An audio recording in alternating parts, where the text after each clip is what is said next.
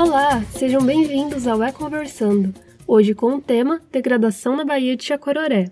Somos graduandos de Ciências Biológicas da Universidade Federal de São Carlos. Eu sou a Gláucia e hoje conto com a presença de meus colegas Gabriel, Giovana, Iris e Mirella. Neste episódio, traremos a entrevistada a doutora Carolina Joana da Silva para conversar sobre a degradação da Baía de Chacororé, um local especial no Pantanal, mas com sua estrutura ecológica sob fortes ameaças. O Pantanal é um bioma que ocupa as áreas dos estados do Mato Grosso e Mato Grosso do Sul, estendendo-se até o Paraguai e a Bolívia. Ele constitui a maior planície alagável do mundo. Seu clima estacional, diretamente influenciado pela bacia do Alto do Paraguai, está sujeito a uma alternância entre períodos de secas e enchentes, e seu regime de chuvas é predominantemente estival, ou seja, ele ocorre majoritariamente no verão.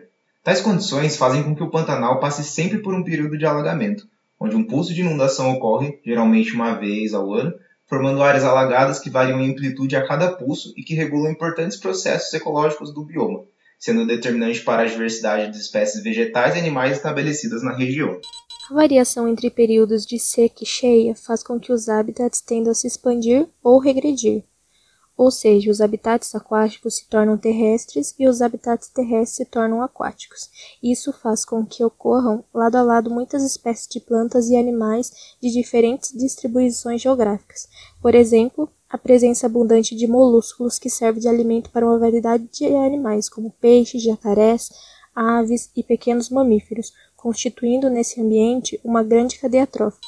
Em abril de 2022, a reportagem Como a degradação na Baía de Chacororé afeta a vida no Pantanal Mato-Grossense denunciou os efeitos das ações humanas sobre a terceira maior baía do Pantanal, que vem sofrendo com a seca que afeta a região desde o ano de 2021. Na Baía de Chacororé, a região considerada um berçário de peixes e de alta biodiversidade, suas áreas de alagamento foram substituídas por vegetação, afetando a dinâmica natural da região e das espécies nativas. Uma nota técnica emitida em 2021 apontou ações humanas como fatores causadores desse problema, como a obstrução de fluxo de água e assoreamento dos córregos que abastecem a baía, a construção de aterros, barragens, drenos e diques particulares. Desde 2016 para 2020, foi estimada uma perda de 59% da área coberta por água, com a maior perda significativa em 2020. Além da seca prejudicar o cotidiano das 40 comunidades que vivem na região, seja na fonte de renda ou na alimentação desses moradores, a cultura desses povos também se encontra ameaçada. Muitos ribeirinhos acreditam que as águas são encantadas e delas surgem seres encantados que vivem nas profundezas. A mãe d'água que abençoa os anzóis dos pescadores e a serpente responsável por criar ondas quando a chacororé fica brava são alguns desses seres místicos que pertencem ao imaginário dessa população do Pantanal e demonstram a importância da Bahia por outro aspecto. E agora, com essas informações importantes e alarmantes sobre o rico bioma do Pantanal, vamos apresentar uma conversa sobre o tema com a nossa convidada, a doutora Carolina Joana da Silva. A senhora Carolina possui graduação em licenciatura em História Natural pela Universidade Federal de Mato Grosso em 1974, mestrado em Ecologia pelo Instituto Nacional de Pesquisas da Amazônia em 1979, doutorado em Ecologia e Recursos Naturais pela Universidade Federal de São Carlos em 1990 e pós-doutorado em Limnologia de Áreas Úmidas Tropicais no grupo de Ecologia Tropical do Instituto Max Planck de Limnologia de Plon, na Alemanha em 1999. Desde 2000 é professora adjunta da Universidade do Estado de Mato Grosso e tem experiência em ecologia de áreas úmidas do Pantanal, onde desenvolveu carreira científica nas seguintes áreas de limnologia, biodiversidade, etnobiologia, etnoecologia e etnobotânica. Oi, doutora Carolina, seja muito bem-vinda ao nosso podcast. A gente agradece muito a senhora por ter aceitado o nosso convite para conversar um pouco né, sobre a degradação sofrida na Baía de Chacororé e sobre os impactos no Pantanal de um modo geral. Quero agradecer o convite que vocês fizeram né, e dizer para mim que é uma honra estar falando com alunos da Universidade Federal de São Carlos, da Biologia, porque eu também sou bióloga e também fiz meu doutorado aí, né? E estava falando também com meninas né? Achei muito interessante vocês, essa, essa iniciativa de vocês. Bom, então para a gente começar, é, dentre os fatores que podem estar causando a seca na Bahia, é possível saber qual é aquele que causou maior impacto? Então, dizer assim, que a Baía Chacororé, ela se destaca na paisagem do Pantanal, né? Pelo tamanho dela, né? E pela condição que ela tem, pelo histórico dela, ela tem um valor é, ecológico, econômico e cultural, né? Tem, oferece vários é, serviços ecossistêmicos, também culturais, né? E, assim, que esse destaque que teve para a grande seca do Pantanal é, foi principalmente pela seca que aconteceu na Baía Chucororé, né? Pelo tamanho dela, pela imensidão dela, isso chamou a atenção das pessoas que moravam lá, né? E que nós chegamos juntos ao Ministério Público, né, para fazer algo e detectar essas causas, a gente poder dar uma atenção, né, para essa Bahia e poder analisar. Que, que a gente verificou, né? Então foi montada uma comissão pelo Ministério Público, né, composto por uma, assim, pessoas da Polícia Ambiental, da Secretaria de Meio Ambiente, né, da universidade e das universidades e da é, do Ministério Público. Então, é, principalmente a Universidade, Federal, a Universidade do Estado de Mato Grosso, a Unemat, que liderou, do ponto de vista científico, essa esse, a base científica para esse inquérito.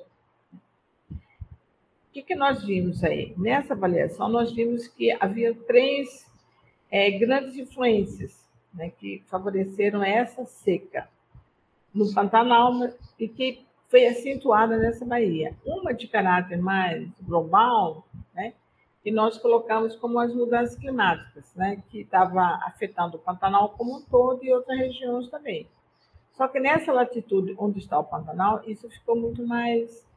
É, teve mais. Foi mais forte os impactos da, da seca. Né? Aí nós avaliamos o segundo fator, que é o fator regional. Como as águas que formam o Pantanal são as águas de chuva que, vem, que são formadas na Amazônia pela floresta amazônica. E então a gente teria uma parte dessa, dessa seca, que foi pela diminuição da chuva que aconteceu, né? Então, nós fizemos uma conexão com a floresta amazônica, mostrando assim que o desmatamento da floresta amazônica tem essa influência direta aqui no Pantanal, por causa das nossas chuvas, poucas, pouco não, digamos que mais da metade produz aqui, mas talvez em torno de 40% vem da Amazônia, né, pelos rios voadores. Ok, estava mais claro. Agora, quando a gente foi analisar localmente, localmente tem muitas é, intervenções antrópicas que impedem a chegada da água na, na, na Baía Chacororé. A montante foi feita uma grande usina hidrelétrica na década de 90. Ela foi inaugurada em 90, assim, que é a hidrelétrica do, do Manso. Então, eles queriam controlar a enchente e controlaram. Né? Então, na realidade, o principal fator impacto ecológico dessa hidrelétrica é ela diminuiu o fluxo do Rio Paraguai em torno de 40%. Quer dizer, ficou controlado. É, quem maneja a usina, ela solta a água também quando é conveniente, ou segura a água quando é conveniente. Então, o que nós estamos discutindo assim, que um dos impactos fortes é dessa usina. Porque a água que soltava ela não consegue entrar mais no canal, ela não alcança o canal e fazer água chegar na Baía de Chacoraré. Né? É, como a senhora avalia os impactos da seca sobre as comunidades locais e também sobre a biodiversidade que está presente ali no Pantanal? Aqui no Mato Grosso, a maior parte das pessoas que estão no Pantanal são da terra, são pessoas ainda proprietárias né, de então, nesse caso, há uma sensibilidade ainda, mas também tem a sedução do dinheiro, né? Da soja. Né? Eles não são, não são competitivos, assim, em nível de enriquecimento rápido, como eles. Eles mantêm uma, uma coisa no nível mais assim, tradicional de negócio. Comparando quando a pessoa se vê. Ela está conservando, né? Mantendo o sistema de manejo delas, principalmente os da pecuária é, mas de uma forma bem lenta, com pouco é, rendimento. Aí o vizinho mais próximo dela é um plantador de soja, a sedução é, é muito forte. Então, para essas pessoas, né, o que que acontece, como que elas, como que ela aconteceu para elas? Secaram, né? Secou, Pantanal está mais seco, o que que fizeram? Tem mais indução de criar estratégias para armazenar água, né? Furar mais poços, é, fazer mais tanque para ter água, né? Tem coisa assim. Não, isso foi feito, são adaptações, né, à seca, né? É depois a dessedentação dos animais, né? Também. Isso também foi associado, a seca foi um pouquinho assim misturada com a queimada, né? Elas foram simultâneas, né? Então as queimadas chamaram mais atenção, mas a, a seca que gerou queimada, né? Sentido de facilitar a queimada. Né? A, a queimada feita pelo ser humano. Vou chamar que são os homens que fazem queimada, as mulheres não fazem. Então, são feitas pelos homens mesmo, né? E aí a gente está vendo substituição no, no ambiente aquático. O que, que o mapa bioma mostrou? Uma redução assim de eu não estou lembrando da porcentagem, mas eu acho que é de 40% da massa d'água. Então, essa redução da massa d'água, nós temos estudo também, nossos estudos são mais assim, locais, né, para o Rio Paraguai. A gente conseguiu em torno de 20% da massa d'água. É, e aí, nós, nesse estudo que nós fizemos, de uma aluna minha de doutorado, a gente comparou a cobertura vegetal de macrófitas aquáticas em alguns pontos ao longo do Rio Paraguai, em 2008, e agora em 2018. Então, essa essa cobertura havia mudado a composição então, e a, a diversidade funcional. Né? Então, eram plantas que tinham hábitos, né? É, forma de vida para viver na água, plantas aquáticas mesmo, tipo assim, água-pé, né? E elas foram substituídas por plantas anfíbias, que dependem de lugares mais secos, sem água, só úmidos. Né? Então, já mostrando uma tendência de substituição de espécies mais adaptadas a um ambiente mais seco. Está mostrando o impacto da seca na, na biodiversidade. Né? Aí nós já tivemos, de uma experiência da década de 60, que foi muito seco, de 74, que foi muito cheio, teve mais água, algumas espécies instalaram na paisagem. Né? Porque, assim, o que, como, isso é mais como eu vejo assim, do ponto de vista ecológico. Na época da, de secas contínuas, há uma retração de tudo que depende da biodiversidade da, da água. Né? E há uma expansão de tudo que é tendência para seca. Digamos, o ambiente fica mais terrestre. Então, é bom para a atividade humana de, da pecuária. Não é bom para a atividade humana da pesca. Né? Então, começa a ter uma, uma, um movimento de retração, de expansão de determinadas atividades econômicas. Né? Aqueles que dependem, que querem um ambiente mais seco, por exemplo, a pecuária é bom esse ambiente seco, né? tem mais expansão da pecuária. Então, essas pessoas, no passado, elas expandiram melhor a sua, a, a sua atividade econômica. E a pesca ela é reduzida é, no período da, de, de seca, né? E ao contrário, quando tem muita água e a, digamos, a água diminui para ir embora, leva mais tempo para ir embora, é mais favorável para os animais aquáticos, né? Porque a própria produção pesqueira ela está associada com maior ou menor extensão da inundação. Quanto maior a área inundada, maior a produção pesqueira. Então, essa atividade econômica ela vai ser cada vez mais impactada, mais restrita. E é uma atividade econômica onde as pessoas dependem mais, é, ter mais autonomia para a sua alimentação. Então, nós estamos, a seca ela vai afetar a segurança alimentar de quem não tem outra alternativa, né? E a soberania alimentar, porque são pessoas que sabem fazer a pesca, né? É diferente da pecuária. Quem está na pecuária, ela tem a opção é, gente que tem mais informação, assim, estudou, sabe manejar, pode fazer outro tipo de manejo, é, que faz ela se manter no sistema. Do ponto de vista ecológico, nós podemos pensar no conceito da resiliência, para responder a sua pergunta, né? É, a, a, seca, ela faz as pessoas que dependem de atividades aquáticas menos resilientes no sistema. Então, a tendência das pessoas é delas não conseguirem permanecer no sistema da mesma forma que elas estavam antes. Então, ou seja, a reprodução cultural e biológica ela vai ser afetada, né? Porque provavelmente não vai ter condições para os filhos ficarem nessa condição aí, né?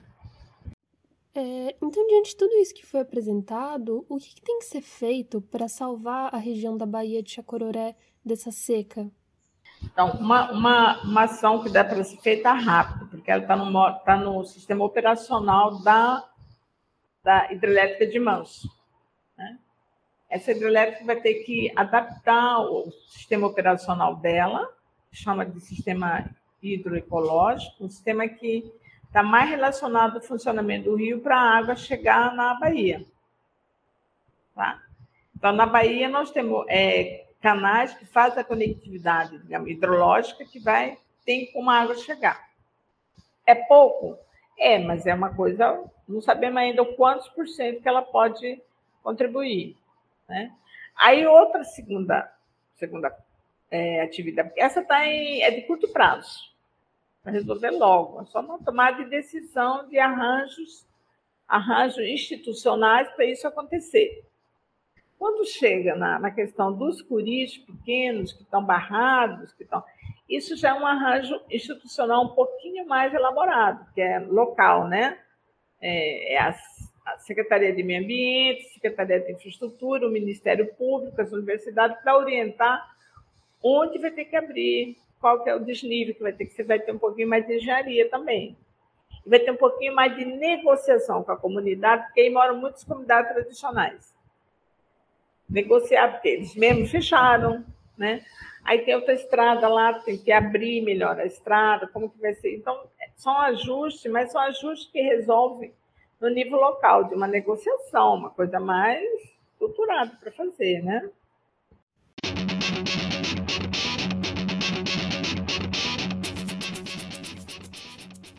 Bom, então para finalizar, nós agradecemos muito a doutora Carolina pela oportunidade de conversar sobre essas causas e os acontecimentos que envolvem a seca na Baía de Chacororé. É, foi uma conversa bastante proveitosa para todos nós. É, e eu deixo esse momento aqui, se a senhora quiser deixar um recado final para os ouvintes que estão acompanhando a gente, fique à vontade. É, eu, eu quero primeiro agradecer a, é, essa oportunidade né, de estar tá podendo falar, de estar tá podendo explicar e compartilhar e interagir com vocês. Né?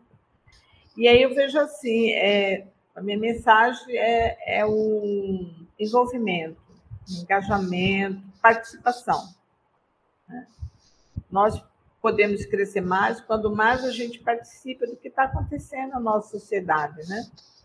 Mas qualquer que seja a escala que a gente queira participar, eu vejo que a participação é, faz a gente ir para frente, faz a gente crescer como pessoa, como sociedade, né? E ter essa sensação, quando vocês tiverem é, mais experiência de vida, vocês poderem olhar para trás e falar: olha, eu participei, eu estava lá, né? eu fiz a minha parte, né? É, e a gente poder caminhar para frente sabendo que a gente está contribuindo, né? Pode ser que o alcance do que nós queremos é, não seja ainda do tamanho que a gente quer, mas é, se sentir satisfeito com o que está acontecendo, do que o grupo conseguiu, né? Para isso como um degrau para a gente conseguir mais, né? A gente alcançar mais. Então, para mim, a palavra que eu quero deixar para vocês é a da participação. Para finalizar, agradecemos a você, caro ouvinte. Esperamos que tenha aproveitado tanto quanto nós esse momento. Até a próxima!